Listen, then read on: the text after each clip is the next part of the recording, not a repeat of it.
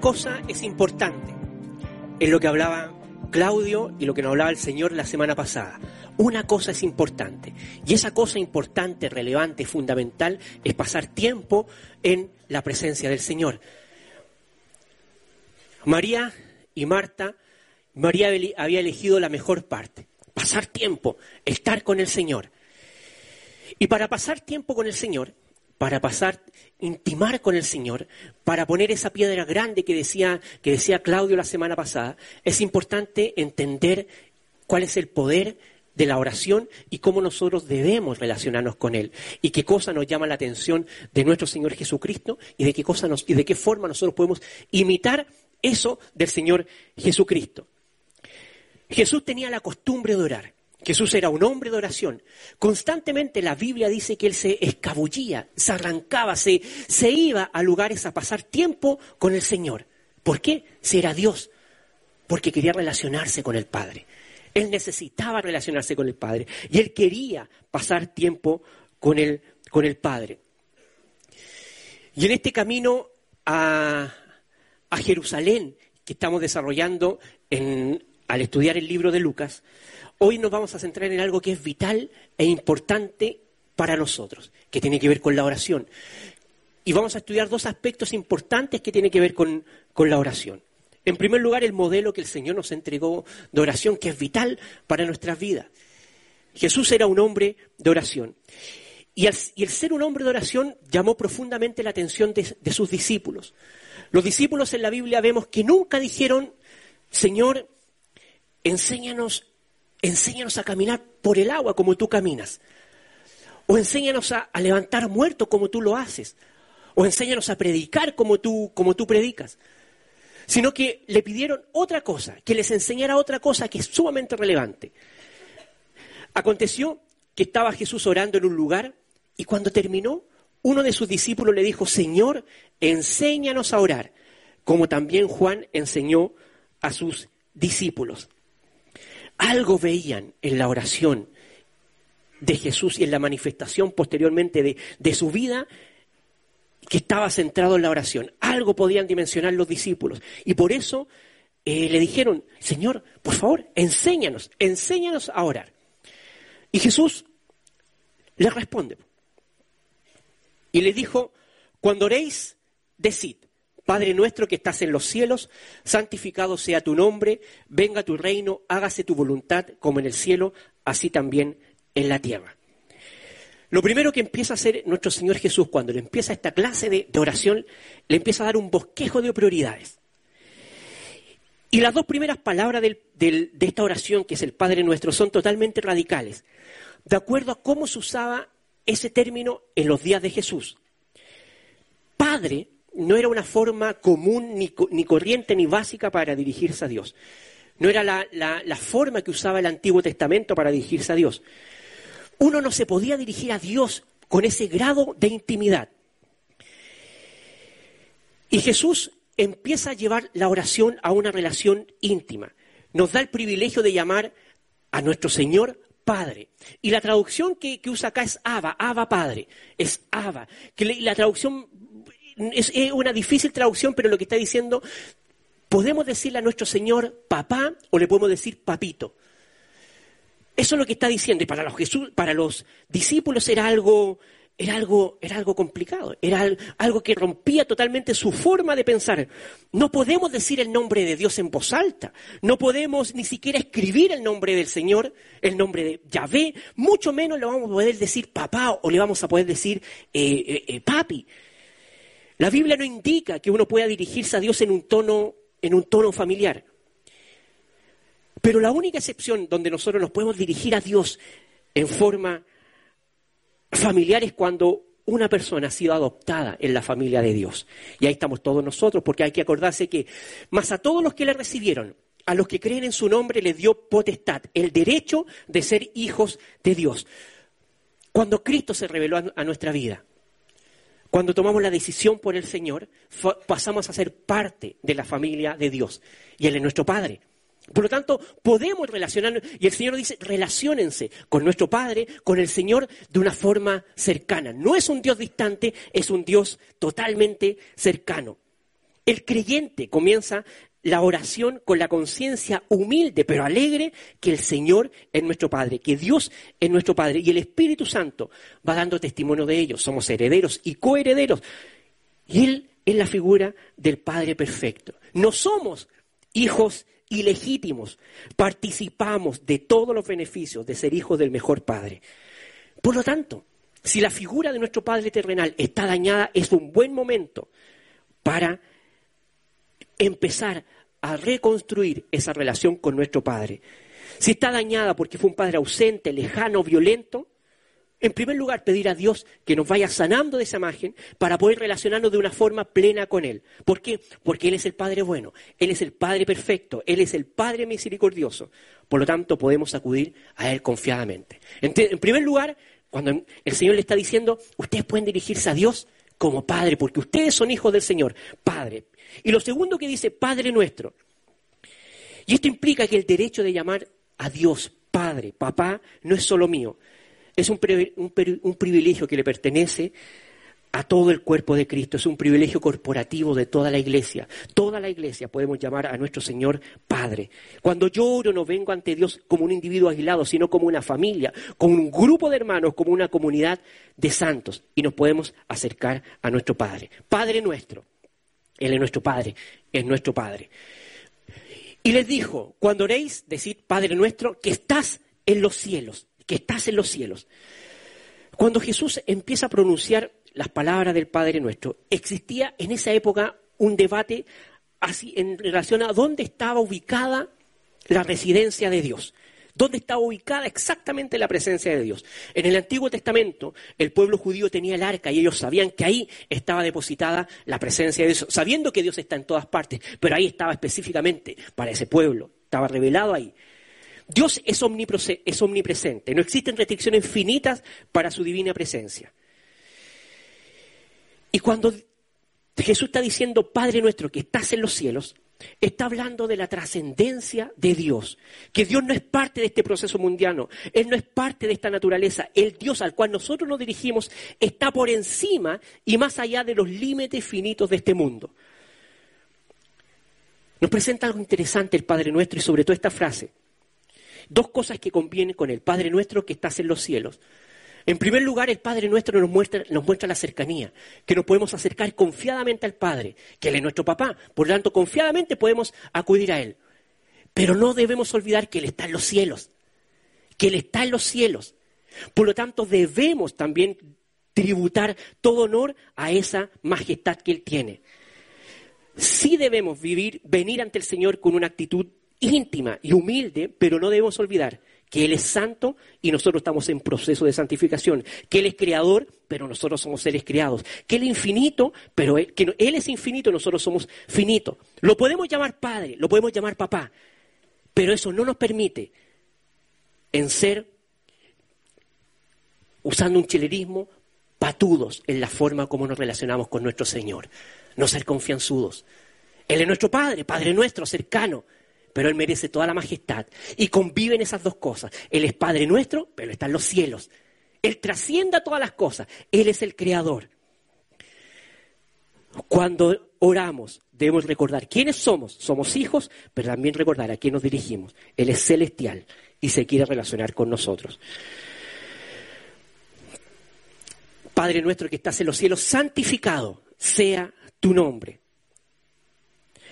No importa qué tan cerca el Señor nos invite a venir. Hay un abismo infinito entre nuestra pecaminosidad y su majestad. Él es celestial, nosotros terrenales. Él es perfecto, nosotros imperfectos. Él es infinito, nosotros finitos. Él todo lo sabe, nosotros somos limitados. Y la primera petición del Padre nuestro refleja, refleja también la prioridad de Jesús. Su petición inicial es que el nombre del Señor sea santificado, sea glorificado. Y en realidad nos está invitando a cumplir el propósito para el cual nosotros fuimos creados. ¿Para qué fue creado usted? ¿Para qué fui creado yo? Para glorificar y honrar y santificar el nombre del Señor. Y esa es la máxima prioridad de todo cristiano, es que el nombre del Señor se mantenga santo. Y para eso debemos siempre asombrarnos de lo que Dios es. Mientras más lo conocemos, más lo vamos a asombrar. Mientras más yo lo conozco, más lo voy a querer glorificar. El honor es para Él, no es para mí. El honor tiene que convertirse, el honor del Señor, la gloria del Señor, en nuestra mayor motivación. Que el Señor y el nombre de Dios sea santificado.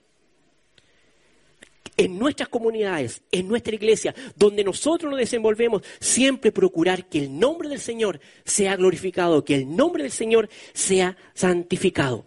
La pregunta es entonces, ¿cuál es nuestra prioridad en nuestra vida? ¿Cómo nos estamos moviendo? ¿Nos estamos moviendo pensando que queremos, por sobre todas las cosas, glorificar el nombre del Señor? Todo lo que Dios hace, en primer lugar, es para su gloria. Pero también cuando oramos, nosotros somos beneficiados de eso porque lo conocemos mal. Nos conocemos más.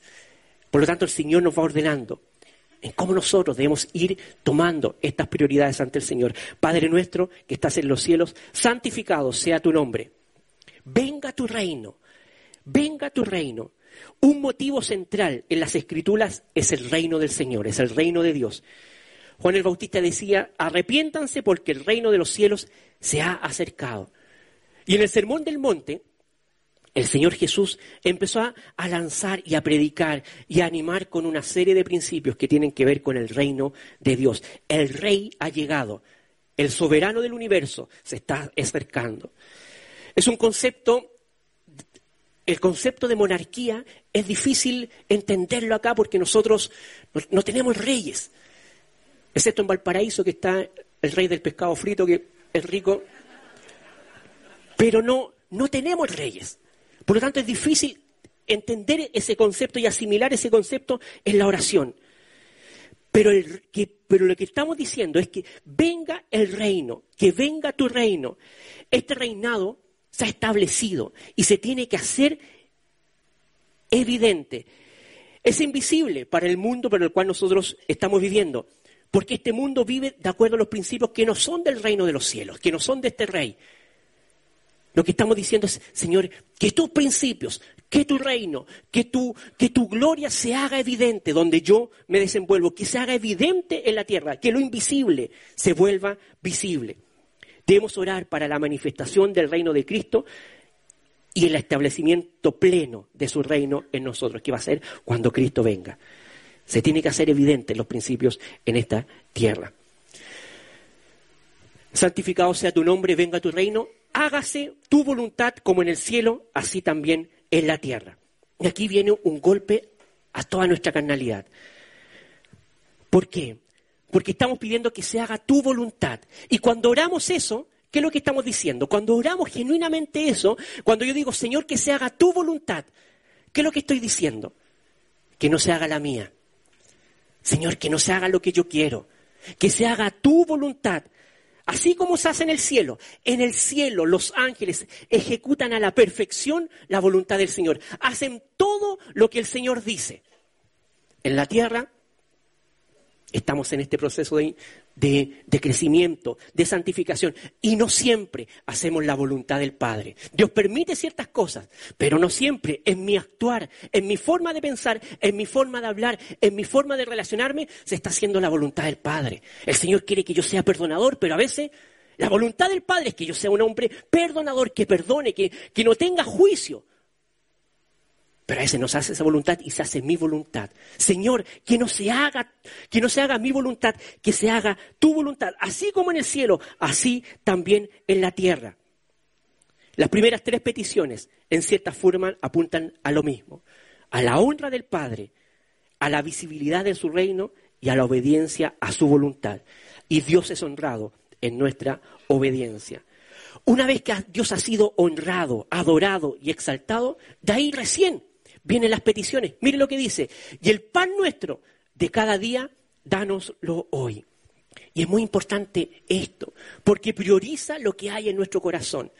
¿Qué es lo que hay en nuestro corazón cuando nosotros nos acercamos al Padre? ¿Qué es lo que hay en nuestro corazón cuando nosotros oramos? El pliego de peticiones, en verdad a veces somos tentados a poner el pliego de peticiones. Señor, necesito esto, necesito que me des esto, necesito que proveas con esto y que tu nombre sea glorificado. Y es al revés.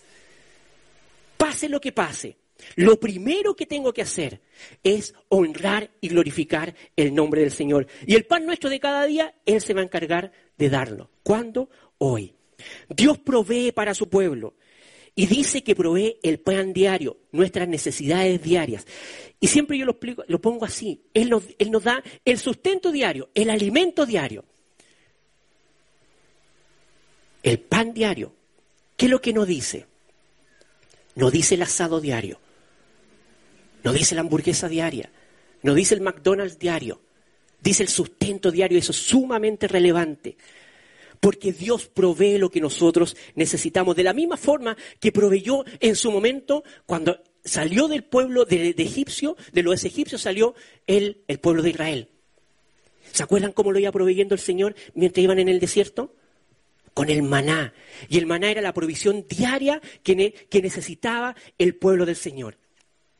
Ahora bien, no sale, no sale testimoniado en las escrituras, pero dicen que dentro del pueblo que salió de Israel, del pueblo que salieron de la esclavitud de Egipto hacia el desierto, iban algunos chilenos. Es verdad, iban algunos chilenos.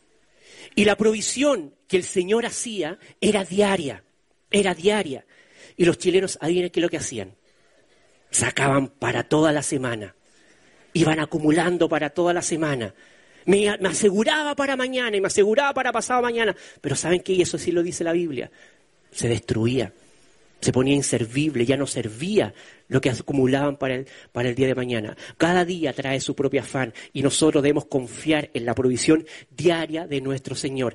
Eso no quiere decir que no debamos planificar, eso no quiere decir que no debamos ser ordenados, eso no quiere decir que no debamos administrar de una buena forma, como buenos mayordomos, todas las cosas que el Señor nos da. Hay que ser buenos administradores. Pero nuestro corazón debe confiar que en el día de hoy tú vas a ser mi sustento y tú vas a dar lo que yo necesito. Y esa promesa es para los hijos del Señor. El Señor se va a encargar siempre de nuestra provisión. No pide por el mañana, sino que el pan nuestro de hoy. Y perdónanos nuestros pecados porque también nosotros perdonamos a todos los que nos deben. Y esta es una oración muy peligrosa, ya que contiene un principio que en el Nuevo Testamento se torna muy en serio, que tiene que ver con que Dios nos va a juzgar de la misma forma como nosotros juzguemos a los demás.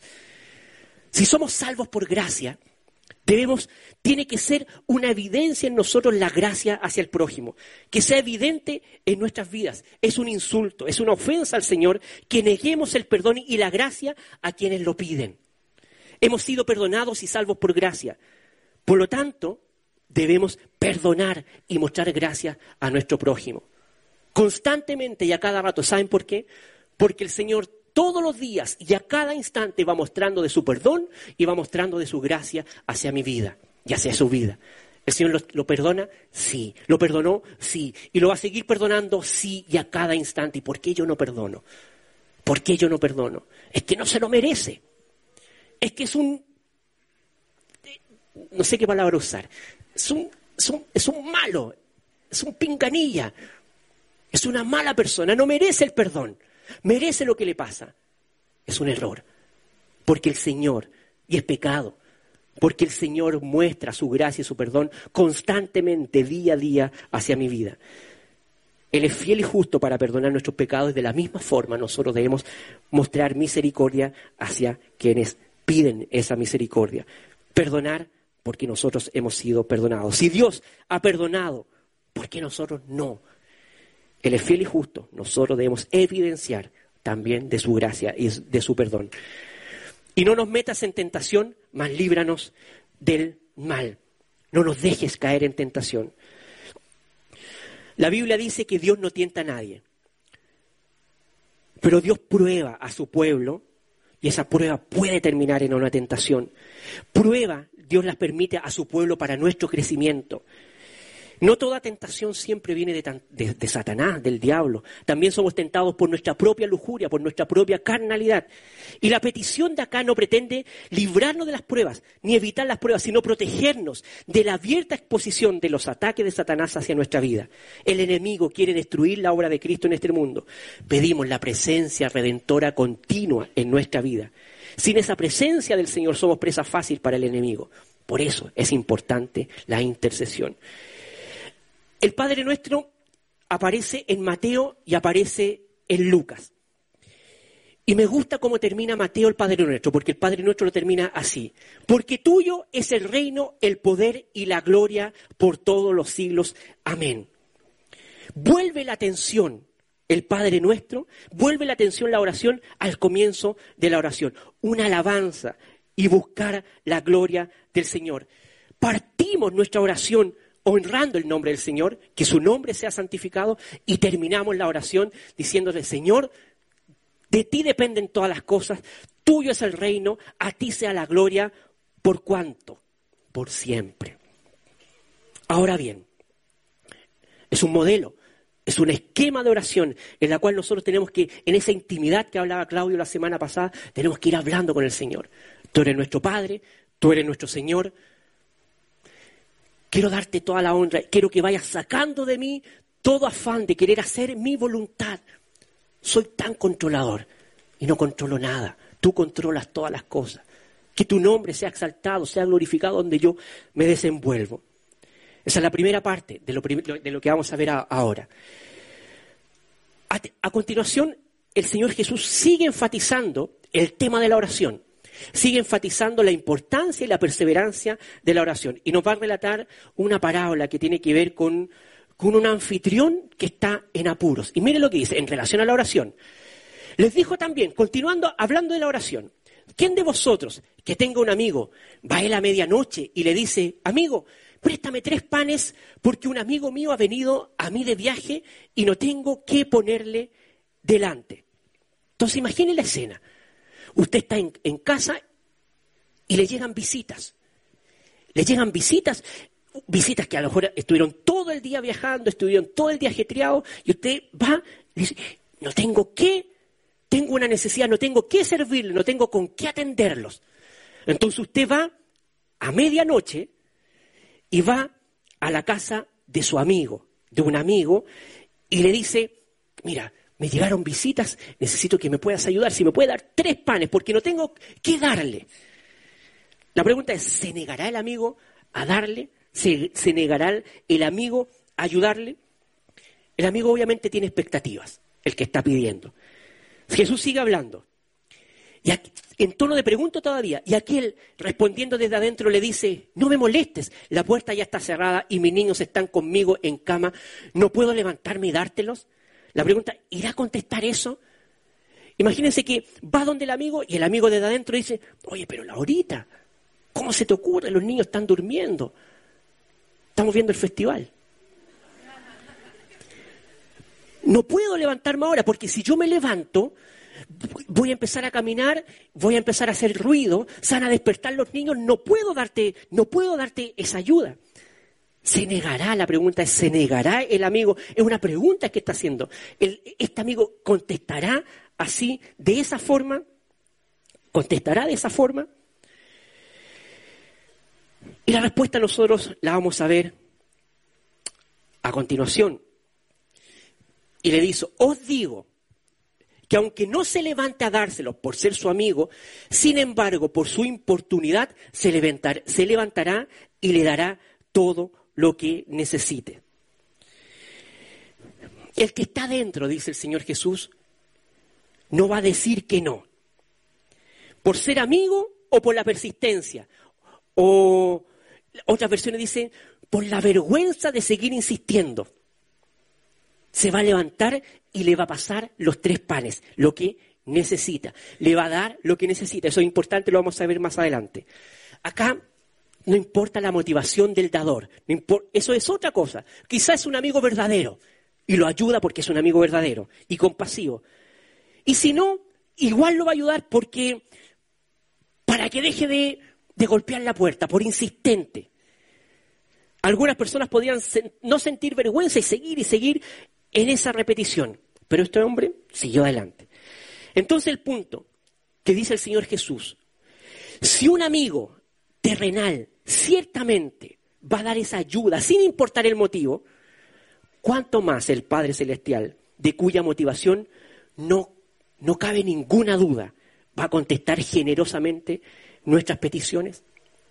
Eso es lo que está diciendo. ¿Cuánto más? Y continúa. Así que yo os digo, pedid y se os dará. Buscad y hallaréis, llamad y se os abrirá. Porque todo aquel que pide recibe, y el que busca halla, y el que llama se le abrirá. Nuestras súplicas, nuestras peticiones descansan en el carácter de aquel a quien nosotros le estamos pidiendo y rogando, en el carácter compasivo de nuestro Señor Jesucristo. Pero no olvidar que Él es nuestro Padre. Y Él siempre nos va a dar lo que nosotros necesitamos. Pero acá hay, hay una triple exhortación, un triple ánimo. Pedid, buscad y llamad. Lo que está diciendo, pidan, busquen, llamen. El Señor Jesús nos está animando a eso, a todos nosotros. Oye, pidan, busquen y llamen. Es un ánimo, es una exhortación que nos hace. Pero también hay una triple promesa que dice, el que pide, se le va a dar. El que busca va a hallar y al que llama se le va a abrir.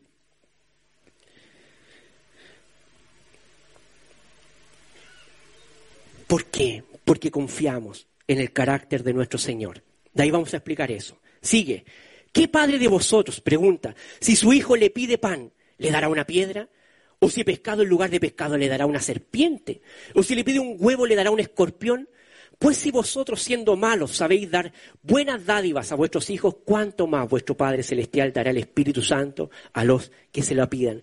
Nuevamente enfatiza la perseverancia de la oración y también enfatiza el carácter a quien, a quien nosotros le estamos rogando, a quien nosotros le estamos pidiendo. Si alguien le pide, es inconcebible que un padre terrenal, un hijo le pida un huevo, le dé una, un, ¿Qué es lo que dice? Un escorpión. ¿Cómo? ¿Cómo le va a dar eso? Entonces, lo que está enfatizando el Señor es que si un padre terrenal con toda la, la, carnalidad que hay sabe darle cosas buenas a sus hijos, ¿cuánto mayor ¿Cuánto más nuestro Padre Celestial, nuestro Padre Perfecto, nos va a dar lo que nosotros necesitamos? Buenas dádivas, dice Mateo, y acá dice, nos va a dar el Espíritu Santo a lo que se lo piden. El Espíritu Santo, Dios mismo, que nos va a estar guiando a que sigamos tomando todas las decisiones. Ahora, decisiones que honran a Él. Ahora miren, anteriormente decía, pedid y se os dará. Pedid y se os dará. La pregunta es, ¿usted ha estado pidiendo algo? No me conteste. ¿Se le ha dado? ¿Le ha respondido a eso? Puede que el Señor esté tardando su respuesta, pero el Señor siempre nos escucha. Eso es sumamente importante. Nosotros oramos y a sus hijos es un privilegio de los hijos del Señor que el Señor siempre nos escucha. Eso no significa que nos va a responder cuando nosotros queremos. La pregunta es, bueno, pedid y se os dará. ¿Es un cheque abierto esto? ¿Es un cheque abierto? Voy a pedir. Total, la Biblia dice, y Él me lo va a dar. Hay que entender lo siguiente. Y esta es la confianza que tenemos en Él. Que si pedimos alguna cosa conforme a su voluntad, Él nos oye. Y si sabemos que Él nos oye, en cualquier cosa que pidamos, sabemos que tenemos las peticiones que le hayamos hecho. Entonces, una de las claves para nosotros pedir y que Él nos conteste, Él no escucha, pero que Él nos conteste siempre pedir de acuerdo a qué cosa? A su voluntad. ¿Por qué? Porque a veces pedís y no recibís porque pedís mal para gastar en qué cosa? En vuestros deleites. Dios no va a invertir su poder en hacer crecer nuestro ego y nuestros deleites carnales. Pero Él sí va a empezar a conceder las peticiones que van alineadas con su voluntad. Señor, tanto tiempo que te estoy pidiendo y necesito, es una prioridad para mí, esa casa de cuatro pisos. Ojo, el Señor la puede dar. No estoy diciendo que no. Tiene que ver qué es lo que está anhelando nuestro corazón. Con lo que estoy pidiendo, estoy, estoy buscando que el Señor sea glorificado, que el Señor sea honrado. Puede que sí, puede que no. Las cosas en sí mismas no tienen que ver, tienen que ver con la disposición de nuestro corazón. Señor, yo te pido, yo te pido, te pido que yo pueda ascender en el trabajo. Pueda ascender en el trabajo. Es una petición buena, no es una mala petición. pero que pueda ascender para glorificarte, para honrarte, porque quizás voy a tener más tiempo para, porque como voy a ser jefe, voy a decir que los demás hagan las cosas y voy a tener más tiempo para hacer cosas. Todo tenemos que alinearlo con la, con el corazón del Señor y con las peticiones que estén alineadas con su voluntad. Termino con esto. Confía en Jehová y haz el bien, y habitarás en la tierra, y te apacentarás de la verdad.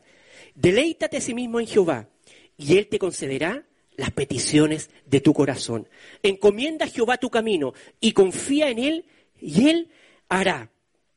Y también está relacionado lo que nosotros estamos pidiendo lo relaciona acá el salmista con conocer a nuestro Señor. ¿Por qué? Porque generalmente las peticiones que nosotros depositamos a nuestro Señor está, está muy arraigado lo que hay en nuestro corazón. Muy arraigado lo que hay en nuestro corazón. La Biblia dice, de la abundancia del corazón habla la boca. El Señor a mí, el año pasado, yo le pedí algo y no me lo dio le pedí que el equipo más grande de Valparaíso se quedara en primera y no lo hizo. No siempre concede las peticiones de nuestro corazón. Entonces, ahí me fui dando cuenta que lo que había en mi corazón no está alineado con lo que tiene que estar, con lo que tiene que haber. Deleítate a sí mismo en Jehová y Él te concederá las peticiones de tu corazón. ¿Por qué está, está, tan relacionado el conocer y el confiar? Porque mientras más voy conociendo al Señor, más voy a querer que haya en mí peticiones que estén relacionadas con Él. Y va a ir saliendo toda mi carnalidad, va a ir saliendo todo mi egocentrismo. Deleítate. ¿Qué significa deleitarse en el Señor? Significa conocerlo, significa pasar tiempo con Él, significa estudiar su palabra, significa pasar tiempo en oración con Él. Y mientras estudio, mientras lo conozco, mientras me, me deleito, el mismo Señor va a ir poniendo peticiones en mi corazón que el Señor se va a encargar de cumplir, porque van a ser peticiones que están relacionadas con Él. Señor, en el nombre de Jesús te pido que tú me ayudes. Soy, soy tan mechita corta. Soy tan mechita corta y la Biblia dice que yo tengo que ser al mal responder con el bien. Es una petición que estará, que viene después de conocer al Señor, después de deleitarse en el Señor. ¿El Señor irá a conceder esa petición? Claro que sí. Señor, te pido que que me ayude. Soy tan, soy tan juzgón, soy tan chismoso, soy tan bueno para escuchar cosas que no, que no me convienen. Soy tan bueno para ver cosas que no, no, te, no te glorifican a ti. Te pido que tú me ayudes en eso porque quiero glorificar tu nombre. Son peticiones que están alineadas con el corazón del Señor. Por lo, tanto, deleítate a sí mismo Jehová. La clave para que Él conceda las peticiones es saber qué peticiones hay en nuestro corazón. Y mientras los conocemos, el Señor va a ir depositando peticiones, poniendo peticiones que tienen que ver siempre con la gloria y la honra de Él, no con beneficios propios. ¿Y saben qué? El Señor igual se encarga de regalonearnos a nosotros. Él se encarga igual de nuestro sustento, de nuestra provisión, de nuestro abrigo y de nuestro cobijo. Él se encarga. Yo solamente me tengo que deleitar y confiar. Y Él va a hacer. Porque en mi corazón van a haber cosas que están relacionadas con Él.